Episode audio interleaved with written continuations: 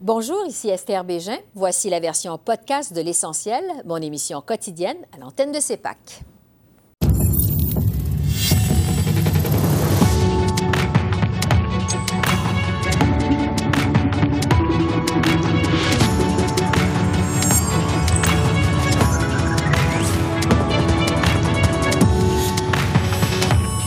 Soir, Ottawa investit 10 milliards de dollars pour créer 60 000 emplois d'ici trois ans. L'opposition bloquiste réclame une aide immédiate pour les entrepreneurs. Québec paiera les coûts fixes des bars et des restaurants de nouveau fermés à cause de la COVID-19. Le président de la Fédération québécoise des chambres de commerce répond à nos questions. Et Ottawa doit-il présenter des excuses 50 ans après la crise d'octobre au Québec? L'analyse de la semaine politique avec notre panel de journalistes. Bonsoir, Mesdames, Messieurs. Alors que la pandémie de coronavirus continue de prendre de l'ampleur au pays, euh, le gouvernement Trudeau lance un plan d'infrastructure de 10 milliards de dollars dont le but est de créer 60 000 emplois. Cette initiative est étalée sur trois ans. Elle sera pilotée par la Banque d'infrastructure du Canada. De cette somme, Ottawa alloue entre autres 2 milliards et demi de dollars pour favoriser la production, le transport et l'entreposage d'énergie propre. 2 milliards pour connecter 750 000 ménages et petites entreprises aux services à large bande dans les communautés qui sont mal desservies. 2 milliards pour la rénovation à grande échelle d'immeubles pour augmenter leur efficacité énergétique et 500 millions pour accélérer des projets d'infrastructure de toutes sortes. Ces 10 milliards de dollars ne proviennent cependant pas d'argent neuf. La somme épuisée à même l'enveloppe initiale des 35 milliards que le gouvernement Trudeau avait confiée à la Banque des infrastructures au moment de sa création en 2017.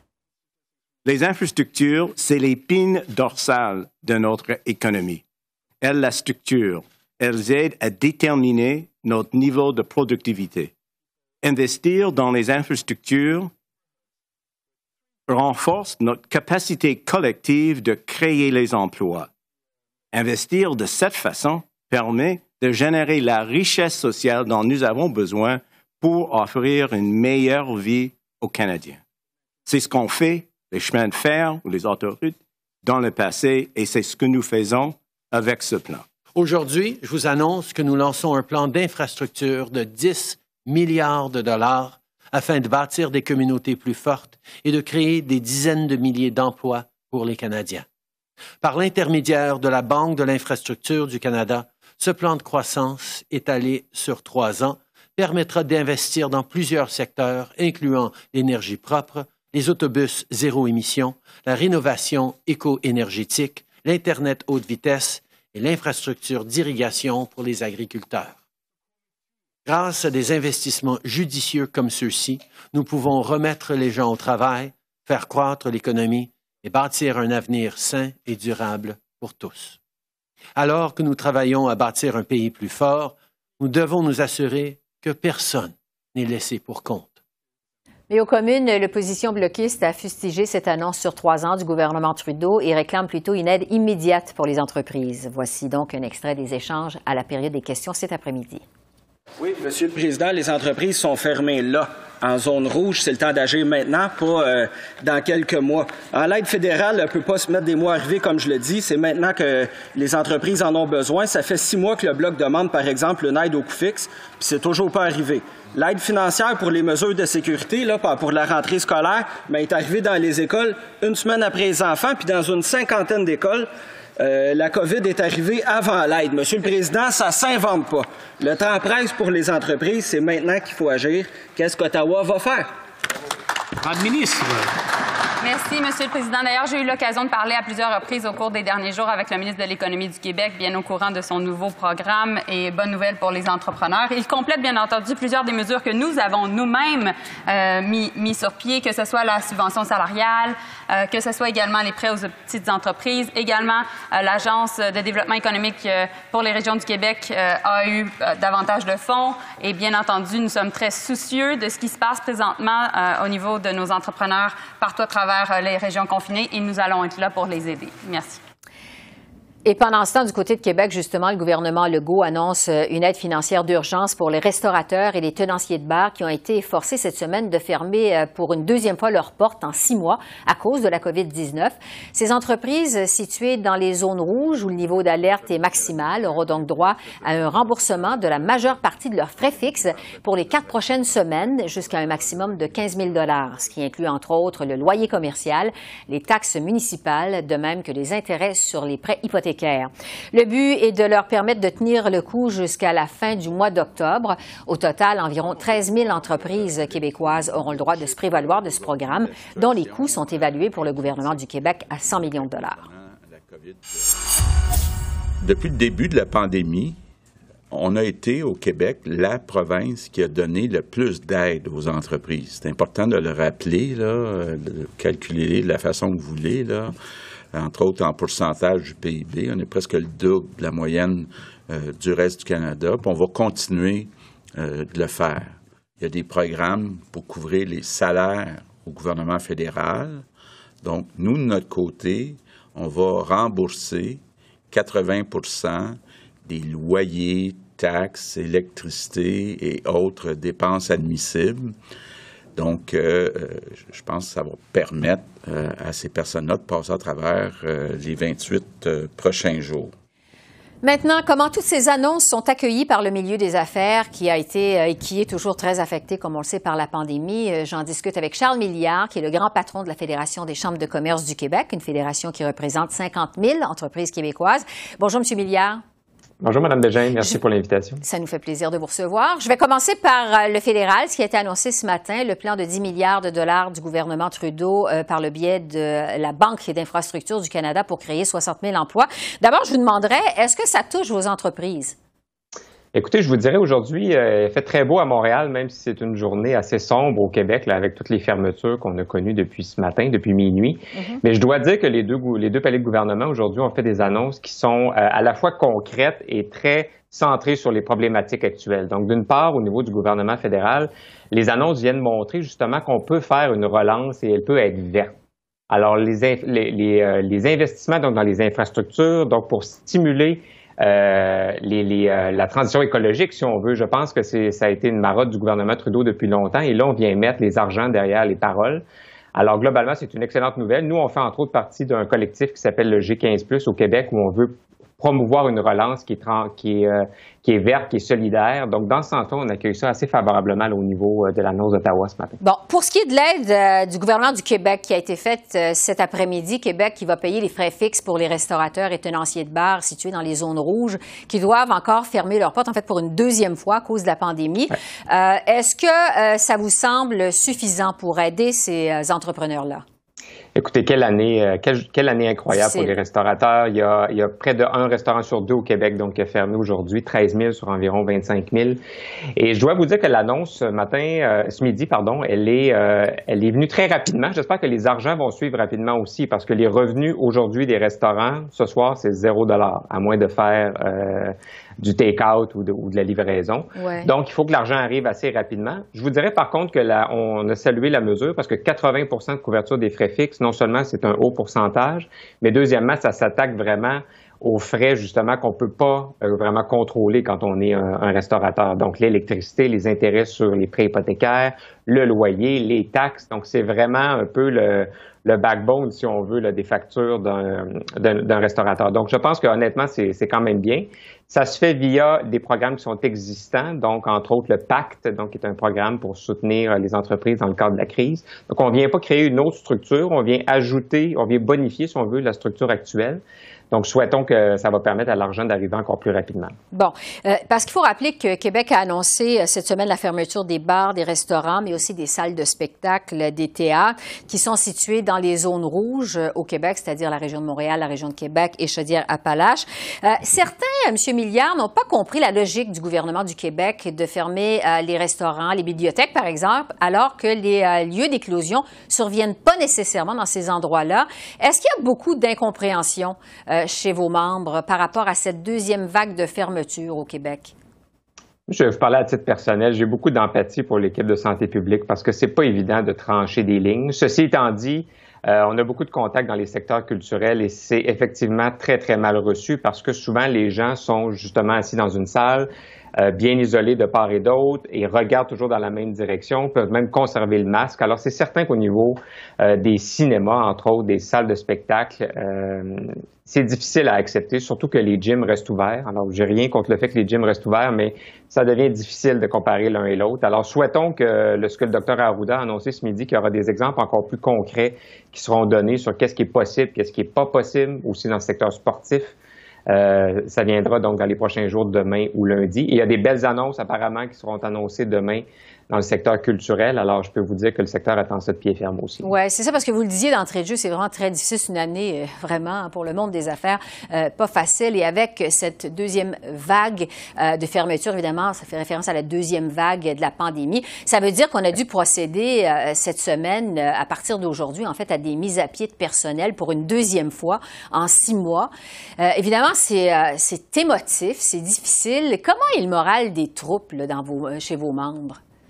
Ben, écoutez, je, je, juste vous mentionner au niveau des mises à pied. Donc, c'est important pour le gouvernement fédéral justement de poursuivre son aide directe pour prolonger les liens d'emploi via la subvention salariale. Alors, on peut dire que le discours du trône devient encore plus pertinent et intéressant, spécifiquement au Québec. Mm-hmm. Le moral, écoutez, euh, moi j'ai des, euh, moi j'ai un passé un peu en professionnel de la santé. Je dois vous dire que je suis très inquiet au niveau de la santé mentale des entrepreneurs et des travailleurs québécois.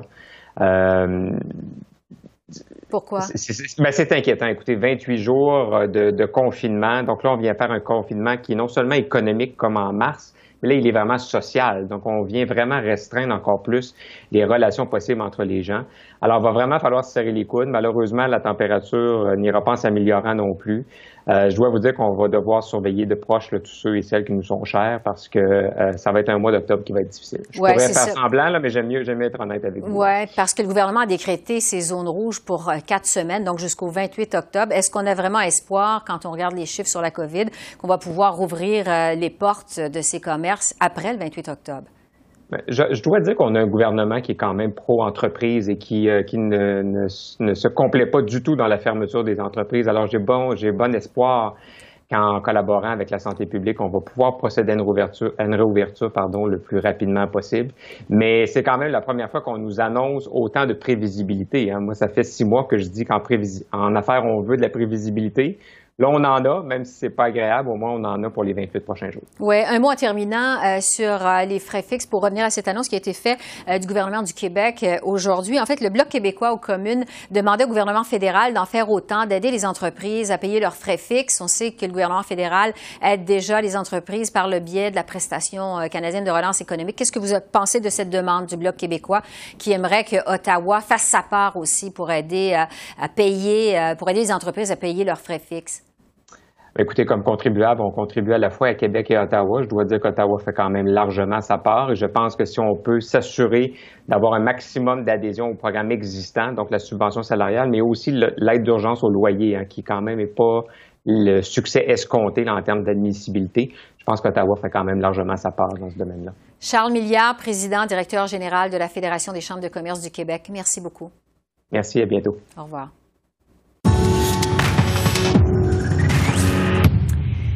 C'est le temps d'analyser cette première semaine complète d'activité pour ce Parlement pandémique à Ottawa avec notre panel de journalistes. Je retrouve Joël Denis, Altia et Conrad. Bonjour à vous trois. Bonjour. On va euh, d'abord commencer par la loi d'aide aux travailleurs affectés par la pandémie qui a été adoptée à l'unanimité euh, aux petites heures mercredi matin aux communes après seulement quatre heures et demie euh, de débat. On sait que les conservateurs et le Bloc s'étaient pourtant opposés à ce qu'on écourte le débat sur ce projet de loi-là. Joël Denis, qu'est-ce qu'on doit comprendre de ces manœuvres politiques de l'opposition? Ben, je vous dirais d'abord et avant tout, je pense qu'on doit comprendre que le gouvernement Trudeau a mal fait ses devoirs lorsqu'il a élaboré ce projet de loi-là, qui doit venir en aide aux Canadiens qui n'auront peut-être pas encore suffisamment de, de, de, de, liquidité pour les prochains mois parce qu'ils n'ont pas retrouvé leur job. Donc, le gouvernement a mal fait son devoir en ne tendant pas une perche plutôt je vous dirais, aux partis d'opposition pour mesurer leur appui à certaines mesures. Et on est obligé de voter durant la nuit, c'est parce que le gouvernement n'avait pas consulté, par exemple, le NPD, ce qu'il souhaitait avoir dans ce projet de loi. Si ça avait été fait au préalable, je pense qu'on aurait écouté écourter la période même de débat encore plus parce que ça aurait probablement suscité davantage d'unanimité. Oui, parce qu'Altia, il faut dire que le NPD était quand même d'accord pour qu'on en débatte rapidement de ce, cette loi-là. Euh, est-ce que les autres partis d'opposition ont finalement senti que les libéraux et le NPD avaient l'appui du public dans leur démarche? Pourquoi finalement tout le monde y est allé rapidement à l'unanimité? Euh, aucun parti politique voulait être euh, vu comme étant euh, opposé à le nouveau système, le, nouvel, le remplacement pour la prestation. Alors, c'est la seule vraiment raison pourquoi il n'y a pas eu de vote opposé au projet de loi. Même, j'ai trouvé ça surprenant que le Bloc québécois se prononce en faveur d'un nouveau programme fédéral. Ça, c'est le programme qui va vous donner 500 dollars pour deux semaines euh, si vous devez rester à la maison euh, parce que vous êtes malade euh, avec le COVID-19 ou parce que vous avez besoin de prendre soin d'un grand-parent ou d'un enfant qui est malade avec la COVID. Euh, c'est quand même quelque chose de surprenant qu'on a le bloc euh, qui se dit, euh, ben oui, ils vont supporter un peu cet argent fédéral dans quelque chose qui est clairement une juridiction provinciale. Oui, alors que le bloc québécois, Conrad, justement dans ce discours, sa réponse au discours du trône aujourd'hui, a dit que les heures du gouvernement Trudeau sont comptées. Qu'est-ce qu'on doit en comprendre? Euh, ben, il dit ça en sachant que c'est pas la vérité parce que il y a aucune autre, ben, il dit surtout le parti néo-démocrate qui va pas euh, faire euh, défaire le gouvernement mm-hmm. d'ici le printemps prochain. Donc euh, c'est facile pour lui de dire ça. il joue, il joue le rôle de, de l'opposition. Mm-hmm. Euh, l'autre euh, unanimité aux communes cette semaine, euh, c'est que bon, tous les partis finalement ont été choqués à la suite de la mort révoltante de cette mère de famille à Tikamek, Joyce Echaquan, dans un hôpital de Joliette. On le sait, elle a été victime d'un traitement raciste de la part du personnel de cet hôpital. Justin Trudeau a dit euh, que c'est là la preuve que le racisme systémique existe toujours au Canada. Joël Denis, euh, est-ce qu'on peut se demander, comme l'a fait d'ailleurs Erin O'Toole, si l'enquête sur les femmes autochtones disparues ou assassinées, qui a été lancée par le gouvernement Trudeau, a donné des résultats? Bien, la question était très bonne. En fait, c'était la toute première question que posait Erin O'Toole cette semaine et c'est un choix qui a surpris même le premier ministre Justin Trudeau qui a félicité justement le chef conservateur de soulever ce dossier. Euh, il y a lieu de se poser des questions. La question de l'avenir et du bien-être des peuples autochtones au Canada continue, je pense, de tenailler tous les gouvernements. M. Trudeau avait fait de grandes promesses euh, et a livré peu jusqu'ici. Certes, il y a eu des réserves qui maintenant ont accès à de l'eau potable, mais il en reste tellement des réserves qui n'ont pas accès à de l'eau potable, par exemple. Il y a des contestations qui sont encore devant les tribunaux pour des programmes sociaux qui ne sont pas, comment dirais-je, adéquatement financés par, les, euh, par le gouvernement, qui sont dédiés justement au peuple autochtone. Donc, euh, parfois, les paroles, les babines ne suivent pas les bottines, et ça, ça paraît, oui, justement, ça paraît beaucoup cette, dans ce dossier-ci, je vous dirais pour ce qui est du gouvernement Trudeau, parce qu'il a tellement mis les attentes très élevées, alors que ce qu'il a livré jusqu'ici, il n'est pas tout à fait ce qu'il avait promis. Oui, Altia, la réaction la plus sentie aux communes est vraiment venue de Jack Meeting, euh, qui s'est adressé directement à la victime. On a senti que ça le touchait vraiment. Qu'est-ce que vous avez pensé de cette réaction de Jack Meeting, du chef du NPD? Monsieur Singh est très bon, euh, euh, surtout sur les questions d'identité. On l'a vu durant euh, l'élection avec le blackface de Justin Trudeau, de pouvoir connecter, surtout avec les jeunes, je dirais, sur des questions identitaires. Il se met vraiment dans la peau des gens euh, il y en a même écrit, en fait, dans son mémoire de son expérience personnelle, euh, le racisme que lui avait subi. Alors, je pense qu'il n'y a personne vraiment en, politique, surtout au fédéral, qui euh, peut venir ajouter quelque chose de personnel. Et puis, Jack Mitchin, c'est vraiment son moment où euh, on, le voit se démarquer vis-à-vis des autres politiciens. Oui. Conrad, euh, au Québec, le premier ministre Legault, lui, a dit euh, que ce qui est arrivé à Joyce Echaquan, c'est absolument, il a dit totalement inacceptable. Bon, il y a deux membres du personnel infirmier qui, a été, qui ont été congédiés à la suite de cette affaire. Mais on sait quand même que le premier ministre Legault nie toujours l'existence de racisme systémique au Québec. Qu'est-ce qu'on doit comprendre de la position du premier ministre du Québec? Mais c'est assez étonnant d'une certaine manière parce que M. Legault a joui d'une popularité euh, quasi sans, sans, sans précédent pas comme premier ministre. Donc, il a du, le capital politique pour, pour prendre des risques et pour euh, faire avancer des choses dans des dossiers comme ça. Mais M. Legault semble incapable de, de trahir sa base nationaliste qui plutôt favorable à son discours selon euh, lequel c'est un cas isolé et que le système, euh, le système n'est pas raciste, les individus sont racistes. Mais je pense que c'est un angle mort euh, chez lui. que tôt ou tard, il doit, il doit adresser. Oui, parce qu'il a été pressé cette semaine par des membres de la communauté autochtone de reconnaître ce racisme systémique et il a encore jusqu'à maintenant refusé de le faire. Euh, un mot sur le déficit maintenant record au Canada. Euh, le directeur parlementaire du budget, Yves Giroux, euh, a prévu cette semaine euh, que le déficit allait s'élever à 328 milliards de dollars pour l'exercice qui se termine le 31 mars.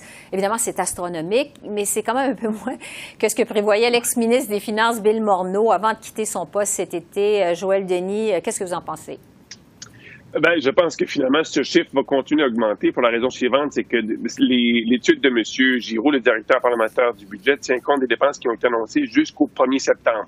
Or, depuis septembre, en fait, juste le, nouveau projet de loi qui a été adopté cette semaine à la Chambre des communes à l'unité fait augmenter les dépenses de 5 milliards de dollars. Donc, le chiffre va sûrement peut-être atteindre au moins 375, sinon les 400 milliards de dollars une fois que l'exercice financier sera terminé. Il faudra aussi surveiller, comme le soulignait euh, avec, justesse la semaine dernière notre collègue Coralie Kabouski, combien d'argent vont rentrer dans les coffres du gouvernement. Ça, on ne le sait pas. Quand les entreprises ferment, ça ne paye pas d'impôts. Quand les entrepreneurs perdent, leur emploi, ça ne fait pas d'impôts. Donc, les revenus vont peut-être diminuer et faire en sorte que le déficit sera plus élevé que ce qui est inscrit euh, dans le, le, rapport du directeur parlementaire du budget. Oui, avant d'entendre Conrad justement là-dessus, Altia, les prévisions supposent qu'il n'y aura pas de deuxième vague sévère de la pandémie.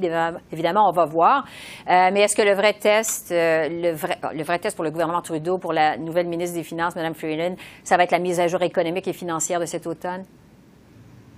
Je suis pas certaine que ça va être la mise à jour parce que je m'attends que ce soit peut-être pas le document à, quoi on s'attendait. Ça, se peut que ça soit vraiment juste quelque chose de plus petit, comme on a vu au mois de juillet, et pas vraiment un, exercice financier comme un budget. Ce serait quand même étonnant qu'on n'aurait pas de budget en 2020. Là. Euh, mais je pense que pour Mme Freeland, le test, ça va vraiment être pas que c'est quoi le gros chiffre du déficit, parce qu'on s'attend tous que ça, soit autour vraiment de comme 400 milliards de dollars. À un moment donné, on perd la tête. Le 10 milliards ici, 10 milliards là-bas, euh, ça vient qu'à des chiffres comme ceci, euh, ça, ça n'importe plus d'une manière. Mm-hmm. Mais c'est vraiment, est-ce qu'il va y avoir un ancrage fiscal? Sur quoi ça, ça, soit quoi? Ça va être quoi la piste de retour vers, vers l'équilibre? Parce que cet instant-ci, Mme Freeland, elle veut juste dire qu'elle est prête à dépenser n'importe quoi, n'importe combien pour n'importe quand. Euh, Conrad, euh, comme dit Altia, les chiffres sont immenses. Euh, ça ne veut quasiment plus rien dire parce que, bon, quoi qu'il en soit, le, Canada s'achemine évidemment vers un, déficit record. Est-ce qu'on peut s'attendre à une décote du Canada? Parce que jusqu'à maintenant, vous me corrigerez si j'ai tort, mais il y a seulement l'agence Fitch qui a abaissé la cote de crédit du Canada, non? Oui, justement, c'est pour ça que je crois que Mme Freeland doit être plus précise dans sa, mise à jour économique pour donner une idée de, des pistes que compte suivre le gouvernement justement pour remettre les finances publiques sur les rails et, euh, et aussi l'ancrage fiscal, comme elle disait, que ça soit plafonné. Les, euh, le plus facile pour l'instant pour le gouvernement, c'est de plafonner les, euh, les, les paiements d'intérêt à soit 10 des revenus euh, parce que plafonner la dette quand la dette continue à augmenter à un taux, euh, à un rythme faramineux, c'est difficile. Mais c'est sûr que les agences de notation de crédit, on a vu la, semaine dernière, après le discours du trône, Moody's à New York a dit que euh, le, le, discours du trône était très ambitieux. ambitieux à s'attendre à ce que le gouvernement dévoile bientôt ses plans pour financer ses dépenses. Donc, oui, les les agences de crédit regardent de plus près. Ils sont très réticents parce que vous savez que euh, les agences sont souvent les dernières à, constater mm-hmm. les dégâts avant les marchés financier, mais, mais oui, on se dirige vers ça. Donc, ça nous pend au-dessus euh, de la tête euh, au Canada. Euh, j'aimerais enfin vous entendre tous les trois sur la motion du Parti québécois. C'est notre dernier sujet aujourd'hui qui réclame des excuses du gouvernement fédéral pour l'arrestation arbitraire de presque 500 personnes, 500 Québécois pendant la crise d'octobre 70. Monsieur Trudeau encore une fois été questionné à ce sujet aujourd'hui. On va écouter sa réponse, puis je vous reviens tout de suite c'est certain que euh, les événements d'octobre 1970 ont été très difficiles pour bien des Québécois. Je pense qu'il faut commencer par avoir une pensée pour euh, la famille de Pierre Laporte, pour qui euh, cet anniversaire ramène de très douloureux souvenirs. Joël Denis, donc, M. Trudeau reste quand même assez vague, mais c'est clair, il refuse de présenter des excuses pour le gouvernement. Est-ce que le gouvernement fédéral devrait s'excuser 50 ans après la crise d'octobre? Qu'est-ce que vous en pensez? C'est un pan triste de l'histoire du pays, évidemment, et ceux qui ont été affectés ne l'ont jamais oublié, évidemment.